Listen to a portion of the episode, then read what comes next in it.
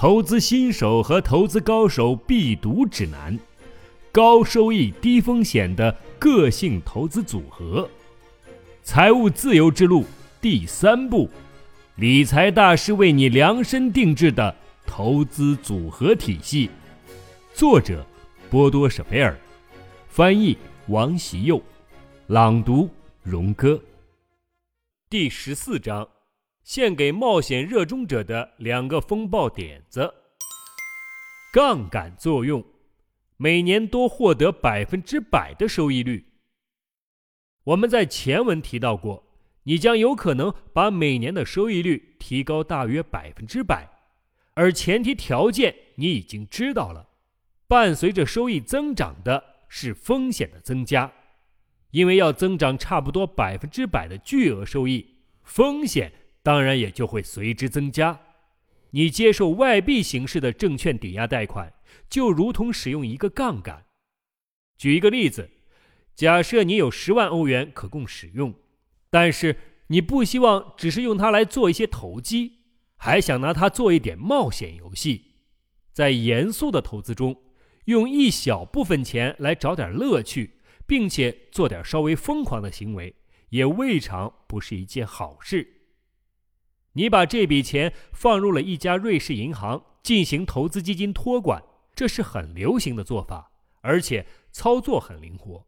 然后你可以在这类银行中获得同样金额的有价证券抵押贷款，这样你就又获得了十万欧元，同样也用来投资基金。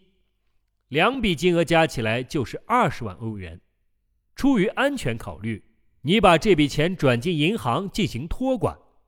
按理来说，这和你运用初始资金的投资方式相同，只不过你通过抵押贷款将可使用的金额翻了一番，最初的十万欧元便起到了杠杆作用。最终，你所做的和银行每天所做的没什么不同。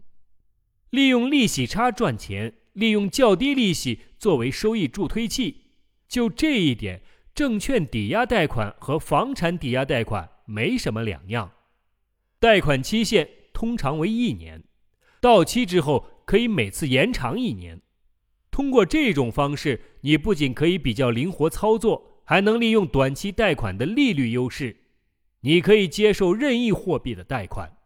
我的建议是，请你选择稳定性高且利率较低的货币。或许目前最应该考虑的是瑞士法郎，虽然目前。日元的利率非常低，但是它近几年的波动性太大了。你可以从图表十四点二中看出，从一九八七年的三月十六日到两千年的十一月二十二日期间，瑞士法郎的行情波动只有百分之二十一，而日元高达百分之一百零四。虽然高牌价的日元中也许蕴藏着不错的机会，但是对于短期贷款来说，风险还是太高了。一个进攻性的例子，例如以瑞士法郎为基础的贷款计算如下：贷款年利率为百分之五，一年后到期。同样，银行会收取账户资产的百分之一作为管理费。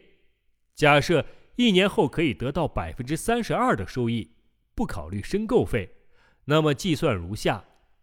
二十万欧元加百分之三十二的收益等于二十六万四千欧元，减去百分之五的贷款利息，贷款额为十万欧元，也就是五千欧元，再减掉百分之一的管理费，投资金额约为二十三万欧元，也就是两千三百欧元，减去贷款总额十万欧元，一年后的总资产。等于十五万六千七百欧元，这就意味着，通过投资十万欧元，你获得的收益率不是百分之三十二，而是通过杠杆作用达到了税前百分之五十六点七。也就是说，一年的收益率越高，多得的收益所占比例就会越高，因为成本所占百分比会减少。当然，你不可能每年都获得这样的利润。市场不会一直提供这样的机会，但是即使你每隔四年迎来这么一次大丰收年，也足以让你非常开心了。一个适中的例子，假如你对上述例子的高增长率感到头晕目眩，那我重新给你介绍一个比较适中的例子。基础的前提条件保持不变，也就是说，还是投入十万欧元，然后通过杠杆作用获得十万欧元的贷款。但是不同的是，我们现在要以最小的收益目标百分之十二为出发点。那么计算过程如下。二十万欧元加百分之十二的收益等于二十二万四千欧元，减去百分之五的贷款利息，也就是五千欧元，再减去百分之一的管理费两千一百欧元，减去贷款总额十万欧元，一年后的总资产为十一万六千九百欧元。这就意味着你的投资形式没变。但你获得的收益率会从百分之十二增加为百分之十六点九，这看上去不算什么了不起的成绩，只是一年的收益率增加了四点九个百分点。但是这四点九个百分点实际上等于百分之四十点八三的收益增长率。而且，如果这样的增长趋势不止维持一年，而是可以维持二十年之久。那情况又会是什么样？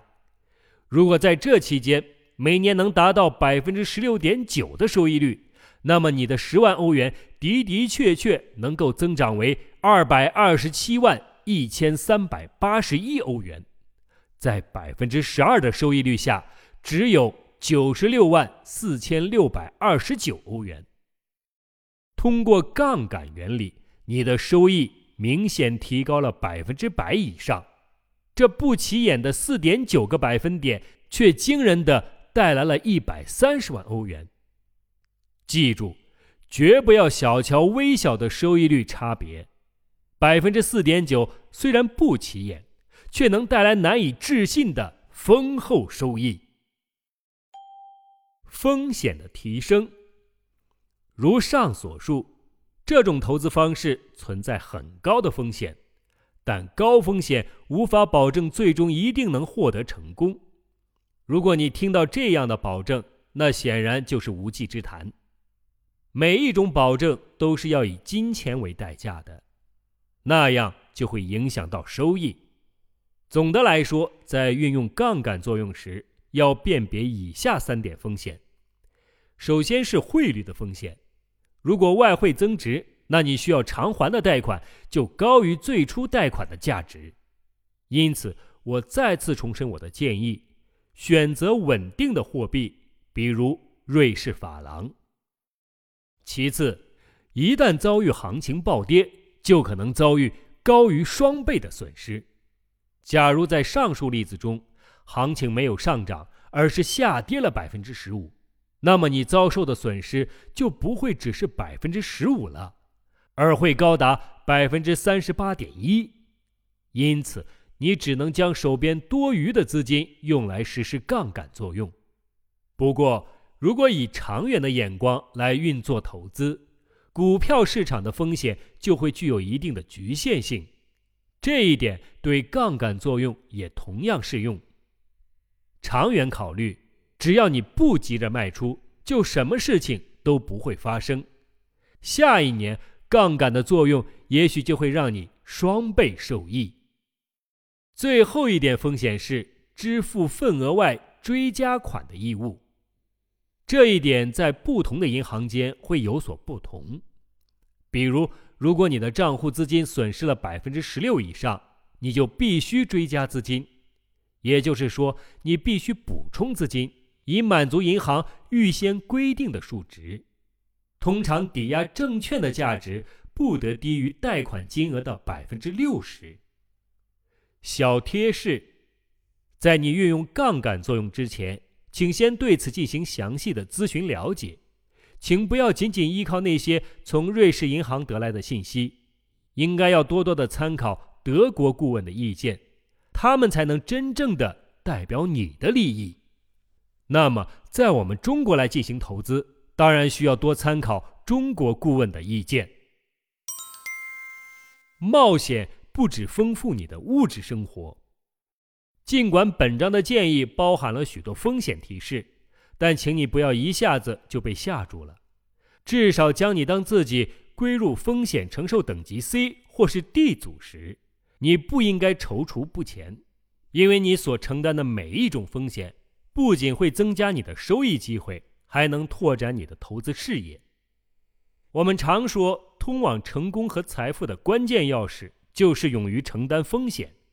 不仅如此，生活本身就是一场冒险。你承担的风险越多，经历就会更丰富。你经历的每一场新的冒险，都会在你的生命中留下痕迹。生活要么是一场壮丽的冒险之旅，要么只能一无是处。拒绝正常的风险，只会让你与个人发展的道路背道而驰。